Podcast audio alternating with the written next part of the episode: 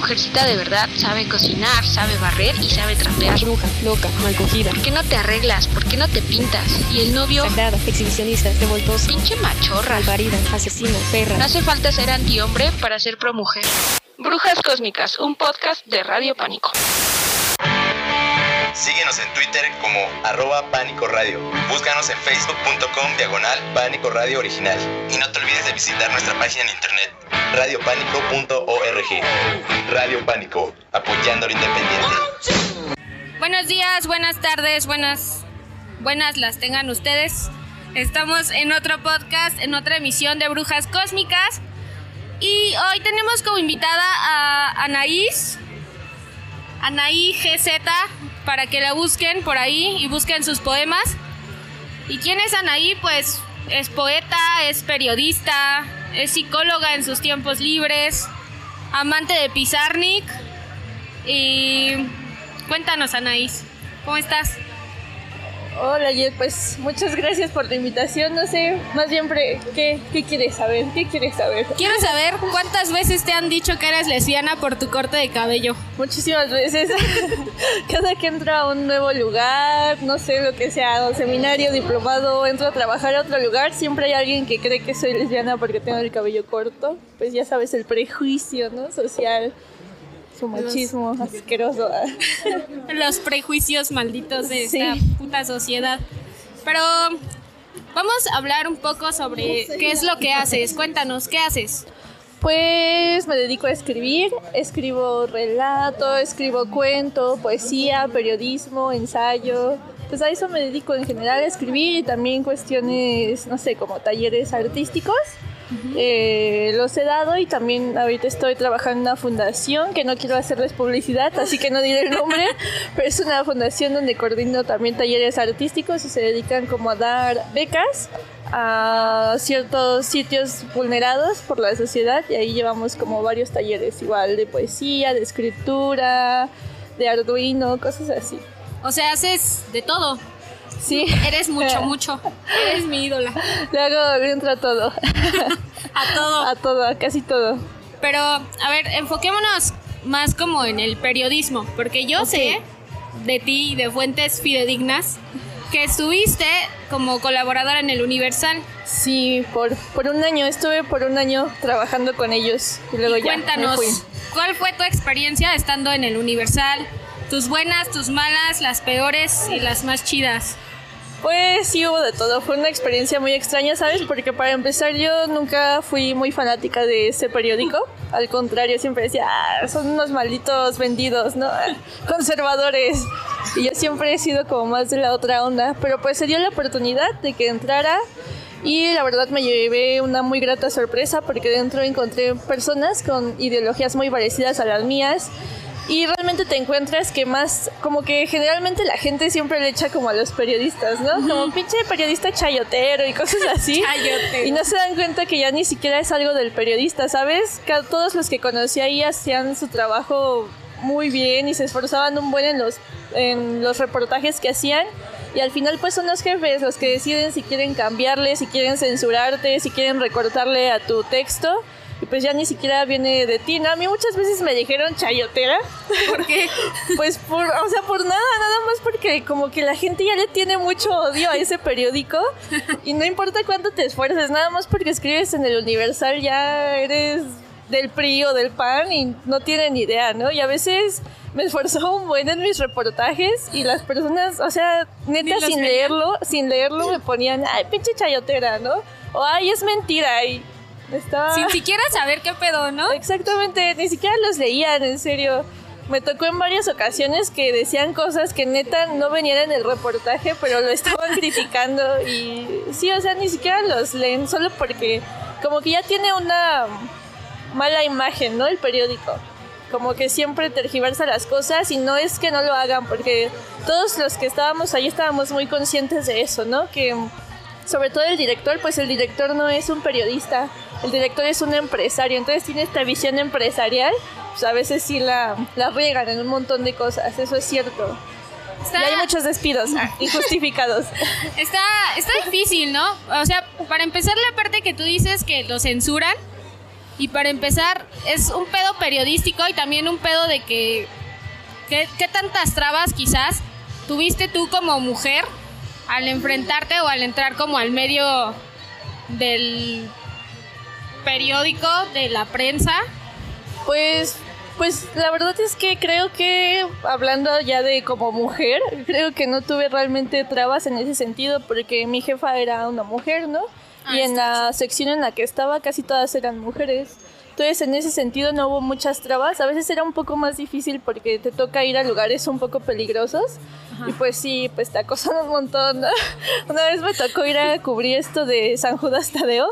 Y ahí anduve como en las misas y todo eso. Y pues sí me acosaron súper gacho.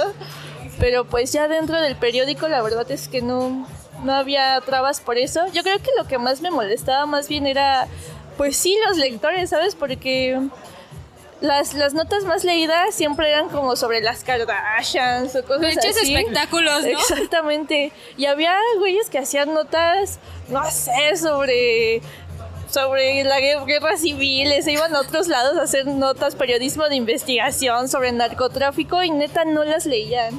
Y entonces eso lo que hizo es que el periódico empezara a recortar el personal en esas áreas. Y en cambio en donde era sobre espectáculos y eso pues había un buen de banda porque todo el mundo leía esas notas. Puro pinche chisme, ¿no? Sí. Saludos a Leslie. Amamos, Leslie. Ay, qué pena. Y hablando de, de, o sea, dijiste de lo de San Judas Tadeo, ¿no? Y tú y yo tenemos un pedo barrial bien cabrón. Sí. Que como que nos llama mucho la atención todo ese pedo. Y Anaís hizo un reportaje bien chingón de mujeres sonideras. Sí. Y ah, está bien chido, sí, búsquenlo. Esto sí, lo, googleas así de mujeres sonideras Anaí GZ y Se llama Mujeres que hacen bailar la mujeres calle. que hacen bailar la calle. Y cuéntanos, porque, porque aparte, o sea, es, es interesante porque apenas salió como el documental Ah, sí. de los sonideros y todo, y es como todo un colectivo de mujeres, ¿no? Sí. Es Y- un- ah, Ajá, entonces, o sea, cuéntanos bien cómo estuvo ese pedo, que, que no creo que te hayan puesto como tantas trabas el Universal para sacar esa nota, pero creo que es de algo que se tiene que hablar porque creo que ya las mujeres están tomando un papel más importante dentro de varios medios, ¿no? Y justo el sonidero, que es como más para hombres, es como es chido que hablen sobre, sobre eso, sobre ese papel importante. Sí, justo, pues lo que dices, ¿no? Realmente en el periódico siempre me apoyaron, o sea, yo decía, quiero hacer un reportaje sobre esto y la verdad me daban total apoyo, así decía, está bien Ana y ve y hazlo. Entonces en ese sentido pues eran muy buena onda. Y sobre las mujeres sonideras, sí es un colectivo que se llama Musas Sonideras y se crea pues con esta intención, ¿no? Porque generalmente tú hablabas de sonideros y todos pensaban en hombres, ¿no? La Ajá. changa y todo esto.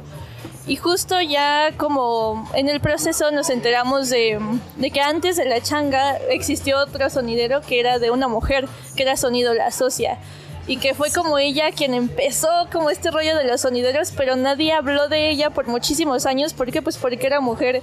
Y entonces el propio este tipo Ramón Rojo, que era el de la changa, pues estuvo trabajando para ella. Y después él se hizo famoso y jamás la mencionó. O sea, siempre estuvo como súper oculta la imagen de la socia. Y hasta tiempo después salió como a la luz, ¿no? Pero mucho tiempo después, ¿no? Muchísimos Muchísimo. años, muchísimos, muchísimos años después. Y ahorita es como una lucha que ellas tienen, ¿no? Sobre todo, pues entrevisté a una persona trans, entrevisté a una mujer lesbiana que a través del sonido llevaban como esto mucho más allá, como al plano de la protesta, ¿sabes? Porque incluso había ocasiones en las que en lugar de mandar saludos, hab- habla- mencionaban los nombres de chicas que han sido asesinadas, ¿no? feminicidios y en vez de mandar saludos hacían esto, ¿no? Cuando iban a las cárceles, por ejemplo, ahí se da un fenómeno muy interesante, ¿no? Porque los, los saludos son diferentes, sobre todo porque las personas que están encarceladas le mandan saludos a su familia que está afuera, a personas que no han podido ver o que por ciertas circunstancias no pueden entrar a visitarlos y luego los sonidos van, los graban y los venden en los mercados y la familia de estas personas va y compra ese disco para escuchar los saludos que les mandaron Ay. adentro de la cárcel. Entonces te encuentras que es mucho, muchísimo más allá de solo un momento de diversión, ¿no? Como que dentro del sonidero hay todo un rollo identitario, cultural y mucha protesta además. Sí, sí, sí, ju- justo que es como todo ese pedo protestante que ha estado surgiendo, ¿no? Y eh, bueno, antes como de pasar a otras cosas, también, ¿cómo fue el contacto para que tú pudieras encontrar a todas estas mujeres? Porque pues, yo ni de chiste sabía que había mujeres sonideras. ¿Y tú cómo fue? Porque aparte eres como bien... ¿Cómo te digo? Eres bien... Bien, quién sabe cómo. Bien, bien, quién sabe cómo no. Bueno, ¿cómo fue este proceso para encontrar a estas mujeres? ¿Quién fue el contacto? ¿Cómo le hiciste? ¿Qué, Eh, qué- qué pasó ahí? Pues a mí siempre me llamaron la atención los sonideros y lo primero que yo les propuse fue hacer un, una- un artículo sobre sonideros, ¿no? Sobre la historia de los sonidos.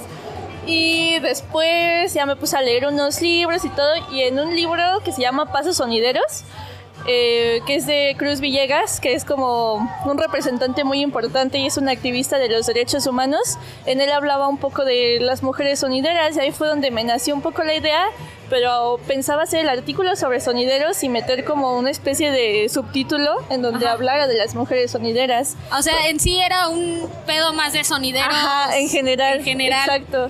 y Oh, luego en- conocí a un chico que se llama Tonatiu Cabello y él es un periodista urbano. Ajá. Entonces lo conocí, lo entrevisté, él, él ha estado muy metido en el rollo de los sonideros y él fue el que me dijo, oye, ¿y por qué no lo haces solamente sobre mujeres sonideras?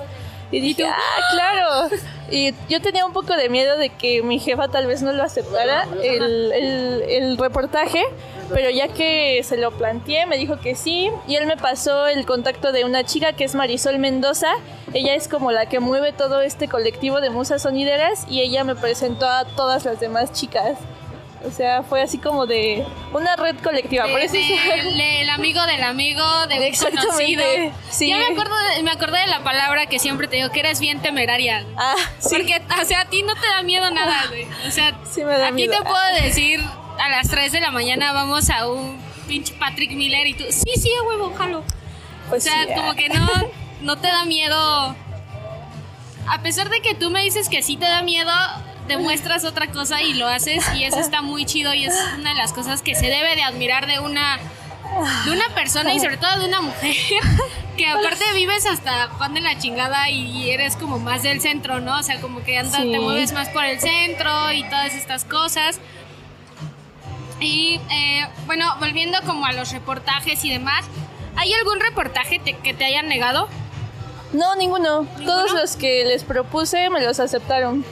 Todos, todos, todos, todos, todos. Te digo que en ese sentido siempre me apoyaron mucho. Yo tenía dos jefes, ¿no? Una jefa directa y otro jefe que era el subdirector de- del periódico. Y pues yo tenía que presentarle mis, mis ideas al subdirector de, del Universal y él era el que me decía, ah, sí, va. Y ya mi jefa también siempre me apoyó muchísimo. O sea, Jimena. siempre fueron muy buena onda en eso. ¿Y hay algún reportaje que te haya gustado hacer con el que te hayas quedado con el que te hayas dicho, ojalá lo hubiera hecho? Que me hubiera gustado hacer y que no hice. hacer? Ajá. Pues me hubiera gustado, ah, sí, ya sé, ya sé, ya sé, sobre narcotráfico. Quería hacer uno sobre narcotráfico y ahí sí me, ahora que me acuerdo, ahí sí me dijeron que no. No, espérate, ya me estoy acordando, hubo dos reportajes que me dijeron que no. Uno, Entonces sí te negaron. sí, lo que pasa es que uno era sobre, sobre un chico que, bueno, te voy a contar toda la historia porque está muy random. Este chico fue a un bar, ¿no? Con un amigo. Resulta que su amigo se salió unos momentos y cuando regresó llevaba la camisa llena de sangre. Resulta que afuera se peleó con un tipo y lo mató. O sea, No lo mames. mató, sí, totalmente. Entonces el otro tipo que iba con él se, se salió con él y los agarraron a los dos y los metieron a la cárcel. Resulta que el amigo todo el tiempo se echó la culpa, ¿no? Él dijo, yo lo hice, él la verdad, él ni siquiera tocó al tipo al que yo maté, pero lo metieron a la cárcel y le echaron 40 años.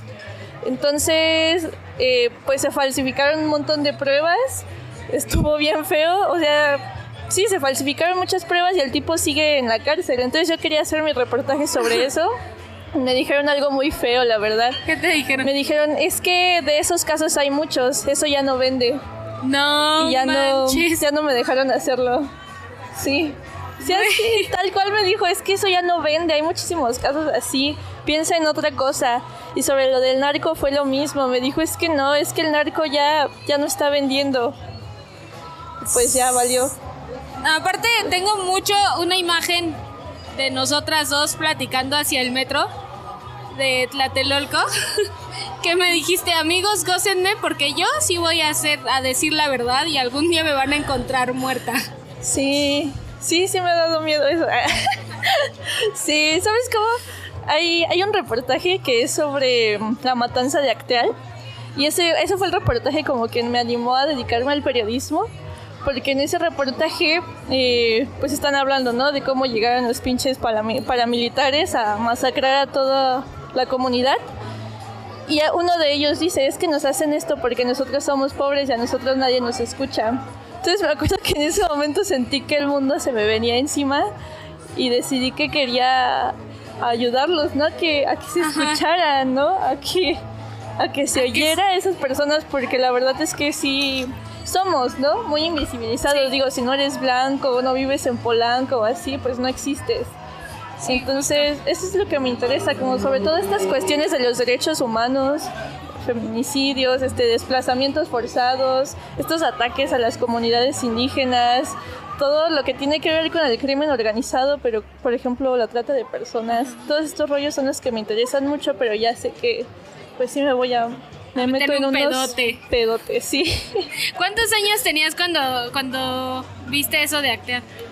Ya iba en la prepa, pues yo creo que tenía como 16 años, algo así. La edad en la que uno decide el futuro de, Sí, a los 16. de uno.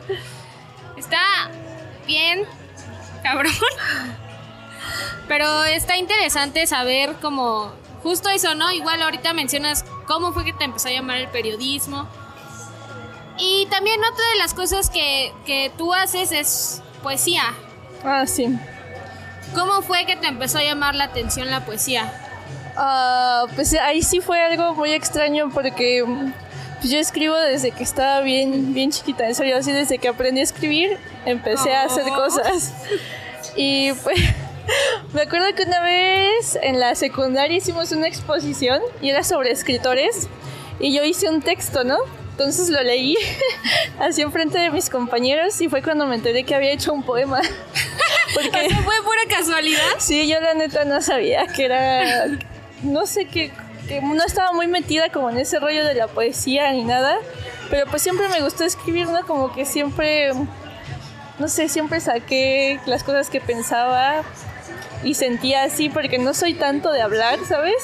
No, no doy tanto mi opinión como estar en una, en Sí, una eres, plática. eres una persona muy callada. Sí, soy muy callada. Entonces creo que es mi forma de, de- Me acordé justo de un poema de Alejandra Pizarnik. Ah, Sí, porque ella dice que si dijera todo lo que habla, entonces ya no sería ella. O sea, hay muchas cosas que digo, pero no precisamente con la palabra oral, ¿sabes? Como hablándolo.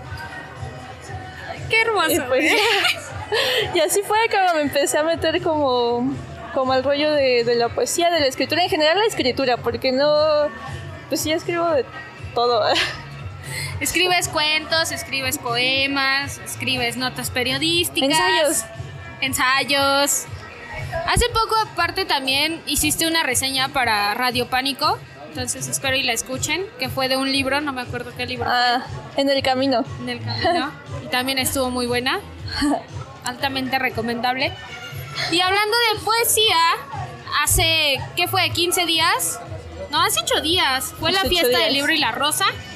Y esta mujer presentó los proyectos finales de nosotros, sus alumnos. Eh, hiciste un taller que se llamó Cuerpo y Resistencia.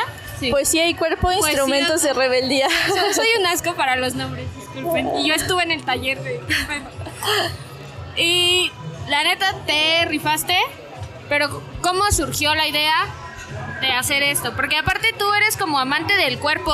Tienes como un crush con el cuerpo, Sí. O sea, para tú es cuerpo, cuerpo, cuerpo, cuerpo, cuerpo, cuerpo, cuerpo. cuerpo. Sí.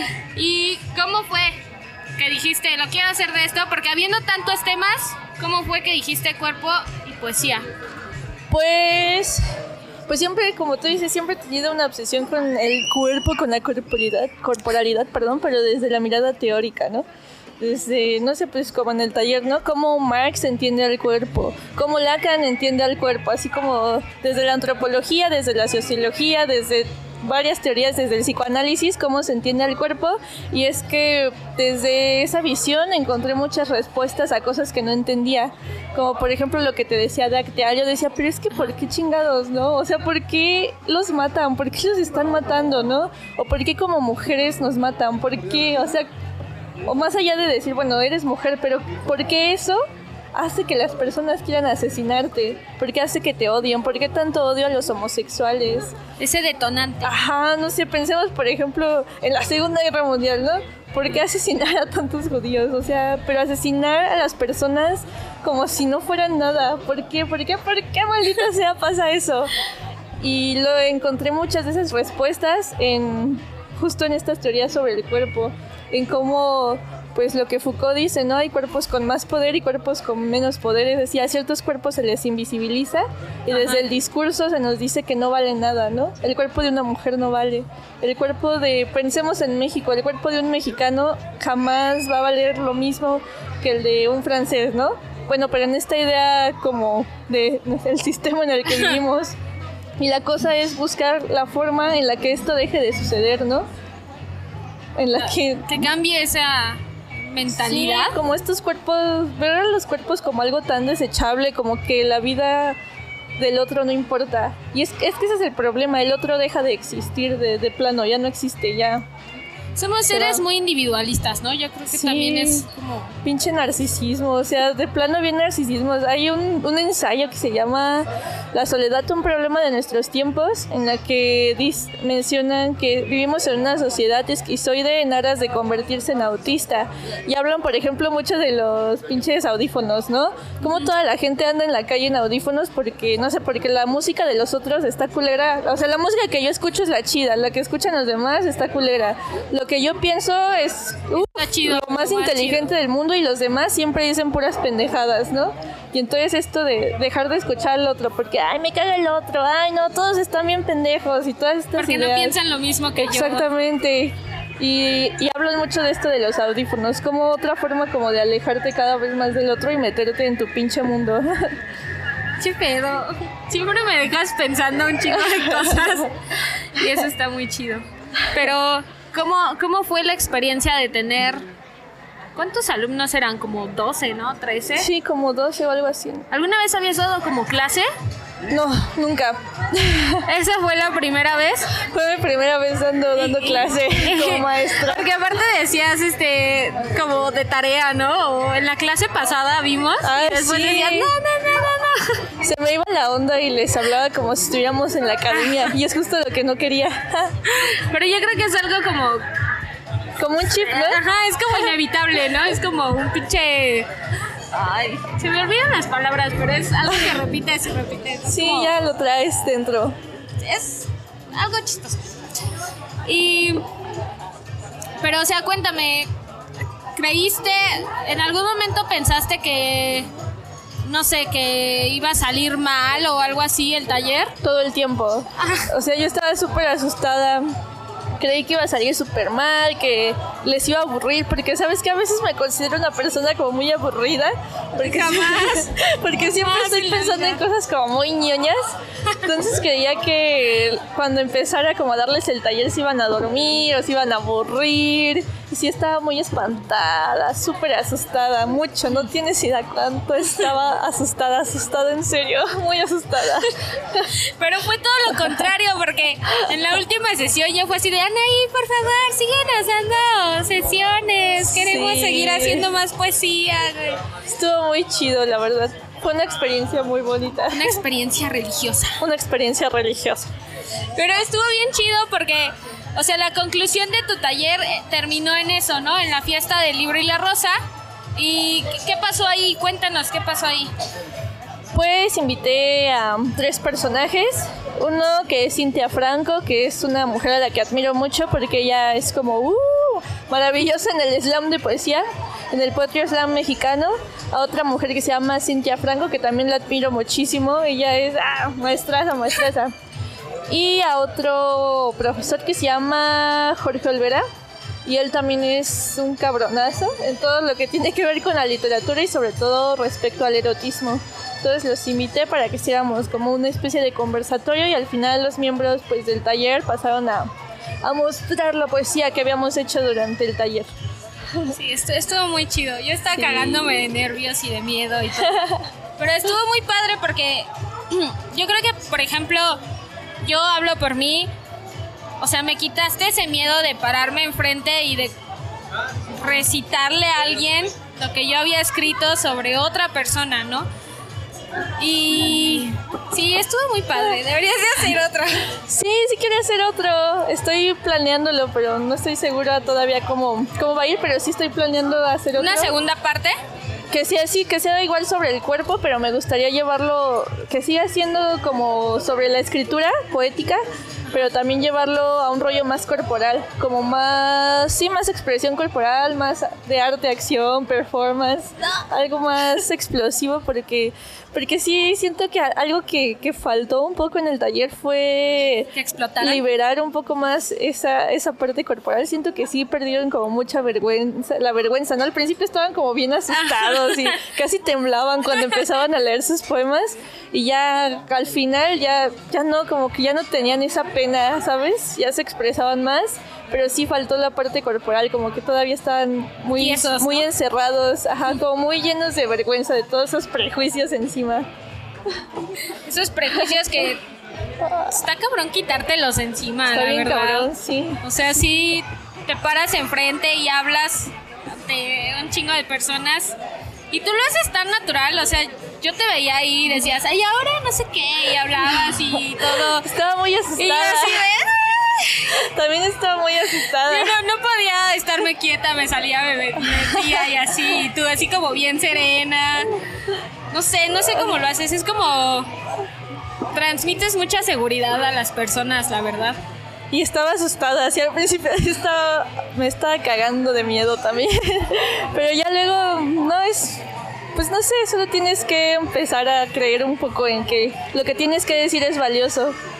Ya, porque siento que eso es lo que nos hace cohibirnos mucho, ¿no? Porque, no sé, como que te meten en la idea de que lo que piensas son pendejadas, Ajá. en que lo que tienes que decir a nadie le importa, en que, no sé, en, lo que, en que lo que piensas son estupideces.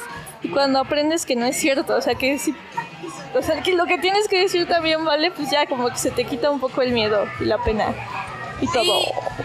Y hablando de, pues, estábamos hablando de las presentaciones, ¿tú te acuerdas cuál fue tu primera presentación? La primera vez que recitaste, Sí, te... aparte del que me contaste de que sí, no sabías que ese era un poema. Un poema, pues Cuando ya estabas consciente de que era poesía y que era tu poesía. en la secundaria lo hice varias veces. ¿Sí? ahí enfrente de mis amigos, en el salón yo me ponía ahí a recitar mis poemas.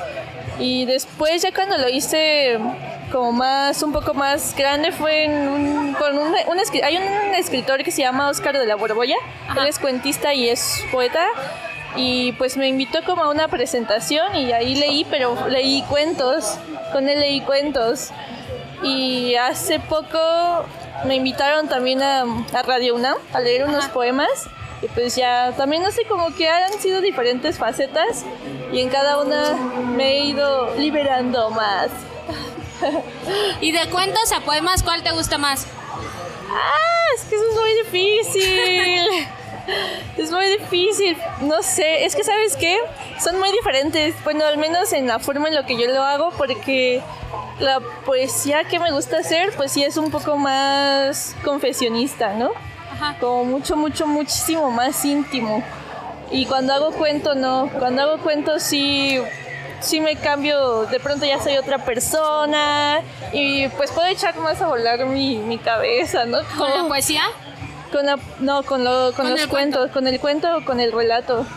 Es mucho, sí, como que le doy más, más cuerda, ¿no? Pero obviamente la poesía es tu, tu top, no sé. ¿no? No sé, es que me gusta mucho la poesía, pero también me- el periodismo literario me gusta un chingo. Entonces yo creo que estaría entre la poesía y el periodismo literario. y el ensayo. También me gusta mucho hacer ensayos. Sí, Sé escribir. sí me gusta Escribir escribir. es todo. Ajá, es todo, toda mi puta vida. Ah, Toda mi vida, sí. Ay, qué hermoso. Qué, qué hermoso. Estoy, estoy así, mira. Me salen los ojos de corazón del chavo del ocho, Como el emoji. Y digo, quiero ser como Anaís, toda Ah. aferrada a sus sueños. Como debe ser, todos debemos Como debe hacerlo. de ser. Em, bueno, ya hablamos de que eres periodista, de Sí, que eres poeta, haces cuentos, pero también eres feminista. sí, también. Muy Muy feminista, radical, hermanos. radicales. bueno. Y, o sea, hemos hace poco eh, hablado, o más bien hemos estado viendo como muchos casos del Me Too, ¿no? Sí. que de músicos y, y de, de güeyes que hacen obras de teatro y X cosas. ¿Alguna vez en todos estos años de vida eh, te han acosado? Muchas veces. Muchas veces, sí, desde la cosa que parece que está romantizado, ¿no? Así como, ay, es que le gustas un montón y el güey te sigue a todos lados y te manda un chingo de cartas y cosas así, pero ya en un rollo medio enfermizo, ¿no? Me tocó, me, me tocó así varias, en la secundaria, de hecho me tocó muchas veces así, que neta, o sea, me seguían a mi casa, así, pero pues yo iba en la secundaria, ¿no? Yo no entendía, No para mí era, pues le gusta el tipo y ya, ¿no? Ajá. Y se romantiza mucho eso, ¿no? Como, ay, es que le gustas mucho, es no, güey, te está acosando, te está siguiendo a tu casa, o sea, no, eso estaba raro. Desde la secundaria y luego ya, pues conforme fui creciendo, igual me, me siguió pasando. Y a partir de ahí, o sea, ese fue como un detonante para que te volvieras feminista o para que encontraras, o cómo encontraste el feminismo, cómo llegó el feminismo a tu vida. Ay, fue un proceso muy, muy extraño, ¿sabes? Porque, mm, pues yo siento que siempre tuve como ideas muy así, ¿no? Porque, pues incluso sin conocer el feminismo, recuerdo que luego mi papá me decía así como, ay, sírveme agua, y yo, pero ¿por qué? No puedes servírtela, güey, ¿no? Y me daba cuenta de cosas así, como que sí me le revelaba a mis padres, ¿no? Y luego empecé a escuchar del feminismo por el internet, pero me pasó igual que a todos, ¿no? O sea, las- la idea que te llega del feminismo es desde la parte mala, como pinches locas, odian a los hombres. Y pues yo dije, ay, pues sí, pinches locas, ¿no? O sea, que no, no puedes decir que lo- todos los hombres son iguales o cosas así. Y entonces la idea que yo tenía del feminismo era pues muy negativa. Pero pues empecé a leer, empecé a, a, pues sí, a investigar al respecto y dije, güey, no es cierto, o sea, no es lo que quieren que pensemos, no es nada de eso. Y ya fue como, conforme me empecé a meter en eso y pues sí me ayudó un chingo a muchas cosas, ¿no? Porque también, por ejemplo, escribí un artículo justo que se llama mm, El precio de ser libre, que está en una página feminista que se llama Proyecto Caló. Ahí lo pueden buscar si quieren. Búsquenlo, sí, y lo escribí cuando tenía, creo que tenía 18 años. Y es que a mí siempre me ha gustado mucho usar vestidos, usar faldas, pero dejé de usarlos porque me daba mucha pena. Me daba pena porque las usaba, cuando las usaba me veían feo las señoras. O sea, las ¿Te señoras, veían feo las las señoras? me veían feo así de, es que está muy cortita su falda, ¿no? Esa mirada que te echan de te estoy juzgando Ajá. por traer un, a una ropa por eso tan te va a pasar lo que te Exactamente. pasa o algo así, ¿no? Me pasaba eso con señoras y pues los güeyes, ¿no? Que me estaban viendo las piernas. Entonces dejé de usar una ropa que a mí me gustaba mucho y ese, ese artículo lo escribí justo por eso, porque empecé a hablar, es que no, o sea, no se vale, ¿no? Que incluso dejes de usar la ropa que te gusta. Y me ayudó, por ejemplo, mucho en eso, en empezar a así ser consciente de que hay un chingo de peligro, a así cuidarme, a así tener cuidado, pero a empezar a usar la ropa que quería, empezar a valorarme libre, más ¿no? como También. mujer, a saberme mujer lejos de la mirada masculina, lejos de la aprobación del hombre, ¿no? De es que tengo que ser bonita, tengo que ser delgada, tengo que eh, ser refinada, tengo que maquillarme, tengo que dejar de decir groserías porque a los, los hombres quieren una novia, no un compa, ¿no? Esas Ajá, ideas que sí. se echan. Y dije, no, pues a la chingada, ¿no? Si no quieren, si no me quieren, pues A a la la, chingada. chingada, ¿no? Y creo que de hecho fue, fue una de las cosas que me llevó a cortarme el cabello. Porque mis amigos todo el tiempo se la pasaban diciendo que el cabello largo era como un símbolo de feminidad y que no, las niñas del cabello largo estaban muy bonitas y siempre hablaban del cabello largo como si eso te hiciera mujer, ¿no? Y dije, pues a la verga me lo voy a cortar. Para que diga. Para-. Y ya me lo corté todo. Pelona por Pelona. Y siempre. desde entonces ya empezaron que sea lesbiana y la chingada, pero no. Que muchas veces Pero tocó, sí, ¿no? pero- Que te preguntaran. Bueno, sí, pero Aparte, ahorita me acordé de esa anécdota muy cagada que nos pasó en el metro. de que De la Ah, señora que nos dijo que una mujercita de verdad debes tenía que saber este tejer, tejer, borrar. cocinar. y tu cara de encabronamiento así de, no ya bájese señora. Sí. Y pinche señora, o sea, existen mucho esos prejuicios, ¿no? Sí, Justo también, muchísimo. por ejemplo, ese pedo de en mi casa, ¿no? Mi abuelita de, es que acérquense a ver cómo hago de comer, porque el día que yo me muera, ¿qué van a hacer? O sea, ¿cómo, cómo van a atender, ¿no? Prácticamente al marido, ¿qué van a hacer? ¿De qué van a vivir? Y pues es como de, mm, o sea, tampoco es como algo obligatorio, Sí, ¿no? pues es que desde que estás chiquita te enseñan a vivir a través de la mirada de ellos, a hacer aprender a hacer cosas y hacer todo lo que haces para que tengas un esposo, ¿no? Para que alguien quiera casarte contigo, contigo. Y es una mamada, ¿no? Porque no, no necesitamos su aprobación para pinches nada. Me encanta. Yo contigo aprendí así un chingo de, de cosas que se las estoy pasando a mi hermana y que, Qué bueno, sí. que creo que te idolatra así a madres. Me acabo de acordar de una película que está en Netflix, ajá, no me acuerdo cómo se llama. Sí, no me acuerdo cómo se llama, la neta.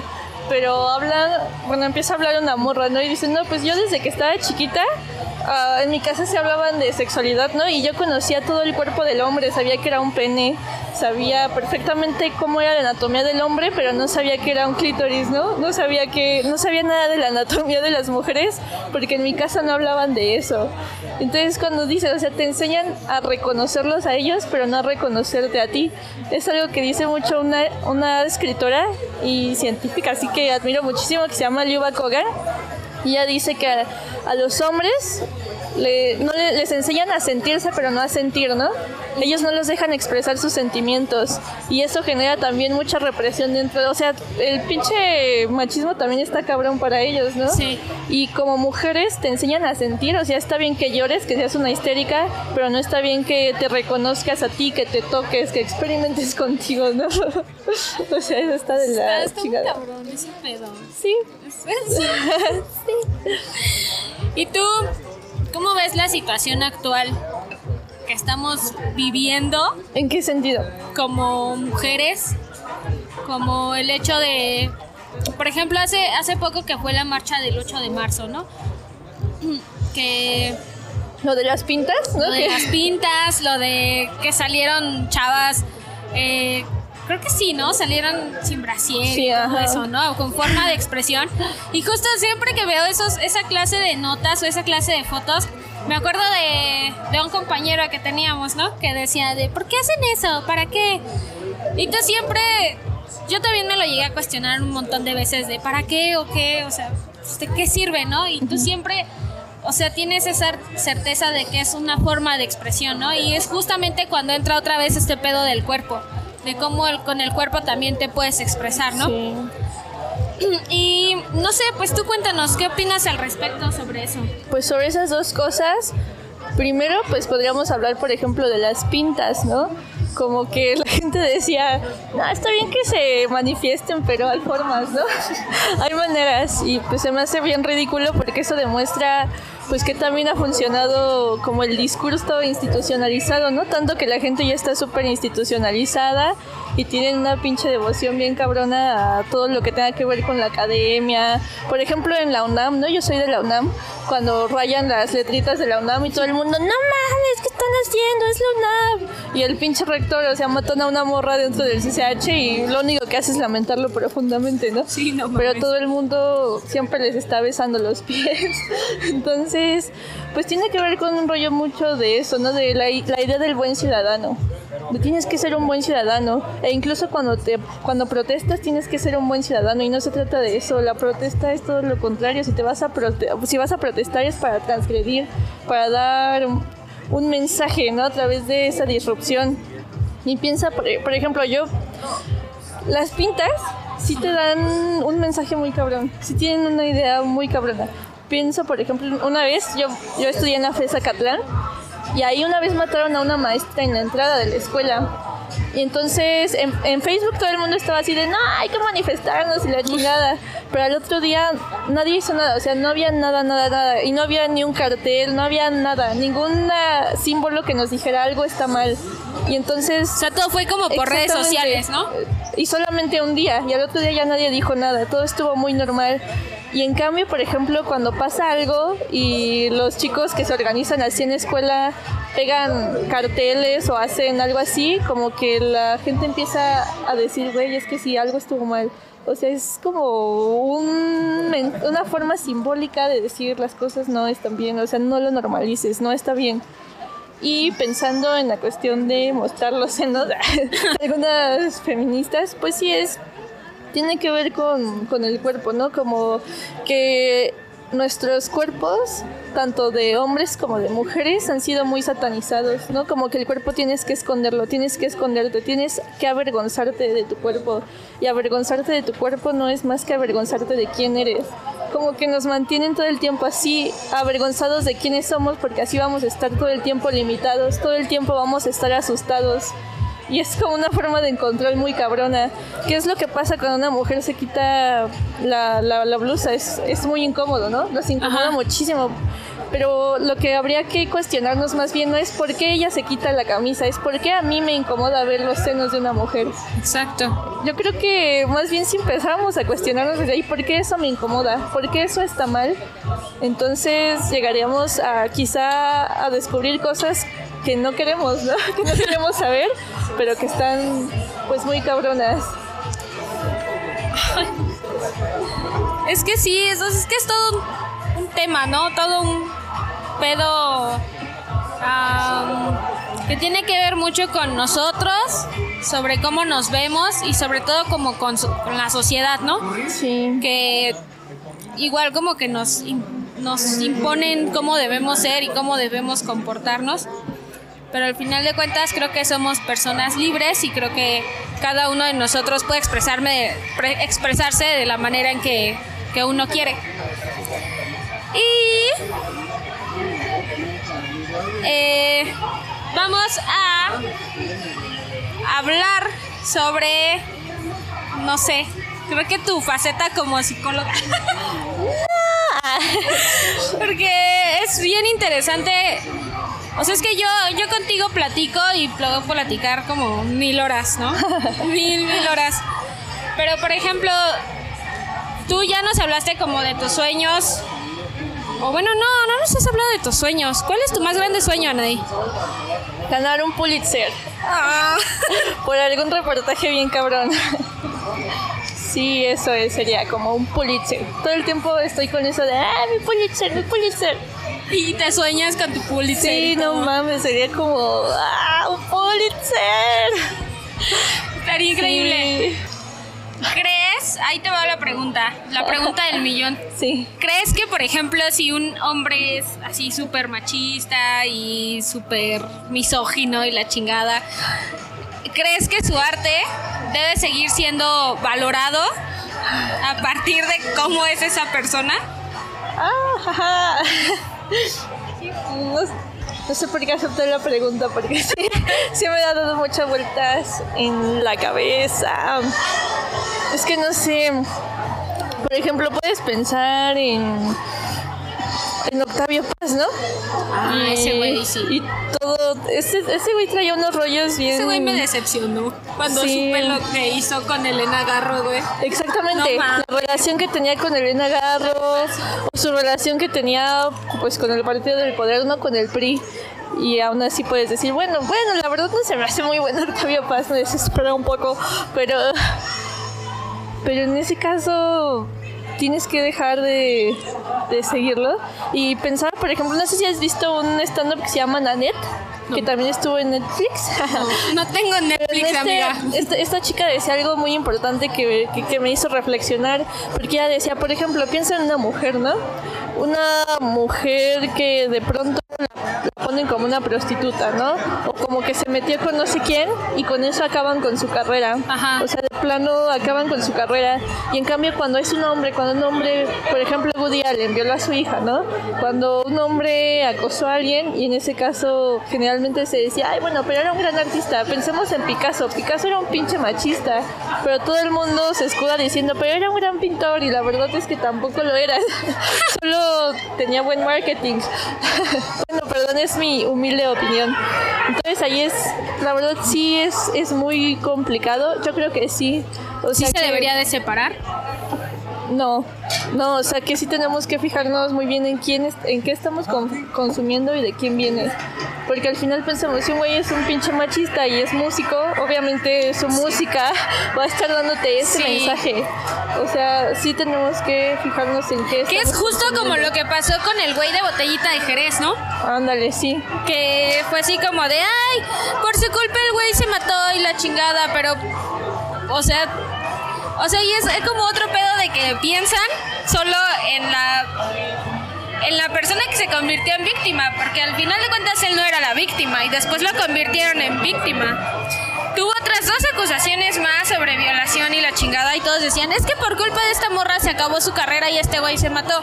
Pero nadie piensa en las personas a las que dañó anteriormente, ¿no? Entonces, A las morras a las que violó, ¿no? a las morras a las que violó y, y yo todavía no es algo que asimile, güey, porque sí conocí a alguien que lo acusaron también de eso y Es complicado. es muy complicado porque al principio como que no lo quieres creer, pero al final yo creo que no sé, es que sí es, es difícil. Es que en el, en el de Botellita de Jerez también se vio mucho esto que hablábamos de, de los cuerpos, ¿no?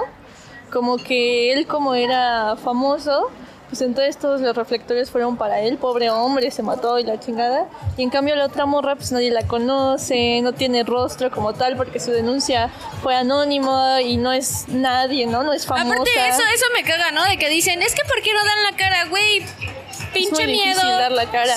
Sí, a mí una vez, por ejemplo, me pasó algo medio gacho y me acuerdo que, o sea, no, no fue una violación, ¿sabes? O sea, no, pero el tipo quería hacerlo. Y fue muy difícil y me daba mucha pena. Me daba mucha pena contarle a mis amigos o a mi mamá y estaba muy asustada y eso y yo pienso, bueno, y el tipo no me hizo nada, ¿sabes? O sea, realmente Imagínate si lo hubiera hecho, Sí, y ¿no? O en sea, ese pinche trauma. y justo en ese momento me cayó como el agua fría en la cara y dije, y esto es lo que vive una mujer que acaba de ser violada, pero mil veces más grande. O sea, el pinche miedo, la vergüenza y la primera idea de si pasó esto, o sea, si es lo que creo o estoy exagerando las cosas o de verdad sí pasó, porque incluso yo... Tal vez lo imaginé, ¿no? Ah, yo dije, el güey sí quería violarme o solo es mi, mi idea o solo estoy exagerando. Y no, pues no sé, como que no, me costó de hecho contarle a mi mamá y eso que neta no, me es hizo que nada. está muy cabrón. Me costó mucho trabajo. Muy, muy y ahora cabrón. piensa en una mujer que en serio la violaron. Eh, yo tengo una amiga la que hace poco, de la cual abusaron hace poco y no lo ha dicho, ¿no? No se lo ha contado a sus padres, no lo ha hecho público y sobre todo porque el tipo vive cerca de su casa, ¿no? Entonces ella tiene mucho miedo, además de que tiene muchísima vergüenza porque ella fue, que es su culpa. Ajá, fue en una fiesta, ella se emborrachó y entonces el tipo se aprovechó y la violó. Entonces ella cree que fue su culpa por haberse emborrachado, ¿no? Y pues no sé, yo creo que sí hace mucha mucha sensibilidad para muchas personas que a veces no piensan piensan desde su privilegio, ¿no? Desde a mí nunca me ha pasado, entonces exacto. por eso te voy a juzgar a ti. Por eso te digo que no, va- no te pasó, porque a mí no me ha pasado, ¿no? Ajá. También puede ser ese. O como un tipo nunca fue mala onda contigo, ya dices, ay no, co- conmigo siempre fue la gran cosa. Pero güey, o sea, que contigo sea buena onda no significa que, no sea no una sé. mierda con Sí. otras personas. Ay, no. Es, muy, es muy divertido, es muy complicado, perdón. Divertido. Es muy difícil, iba a decir, es muy difícil, no divertido, no, divertido no. ¿Qué pedo conmigo, güey? Pero Bueno, ya vamos a ir como cerrando esto, porque es que sí hay mucho, como que mucho de qué hablar. Estaría bueno que hubiera una segunda parte para que nos, conta nos contaras más cosas al respecto. Eh, cuéntanos dónde te encontramos, tus redes sociales, no sé, dónde vamos, dónde vamos a ver tus poemas, dónde vamos a leer tus cuentos. Pues en Instagram pueden encontrarme como Ana Sinache. eh, um, publicaciones pues ahorita pueden encontrar en Tercera Vía unos poemillas que publiqué ahí. Próximamente uh, me, como que me invitaron a participar en una antología de poesía joven en México. Y entonces ya cuando esté saliendo pues los lo compran. Sí. Y, y, también eh, estarán eh, en Radio UNAM, van a hacer como una serie igual de poesía joven y pues ahí podrán escuchar sí. también algunos de mis poemas. Y pues no sé, no sé qué más porque sí soy muy variada, como que me gusta mandar, escribir cosas y mandarlas a, a varios medios diferentes. Ay, qué hermoso. Entonces... Pues ahí cuando vean Anaí GZ, ah, eres tú. Soy yo. Búsquenla, búsquenla, léanla. En serio, busquen ese reportaje de las sonideras, está bien chido. Yo me llevé el pedazo de periódico que estaba en CSU. El de los poetas presidiarios. El de los poetas presidiarios también. Búsquenlo. Y vamos a cerrar con la pregunta del millón, que es ¿qué se siente haber comido en, eh, entre tantos zombies? Pues la música es divertida. Ah. La música es divertida. La música me gusta, pero cuando entré me sentí de vuelta a la preparatoria. Somos preparatorianos. Sí, pero está chido, está chido, me, me pareció una gran experiencia. Vengan a Zombie Dinner, patrocinados por Zombie Dinner. No, no es cierto, no somos patrocinados por Zombie Dinner, pero pues ojalá.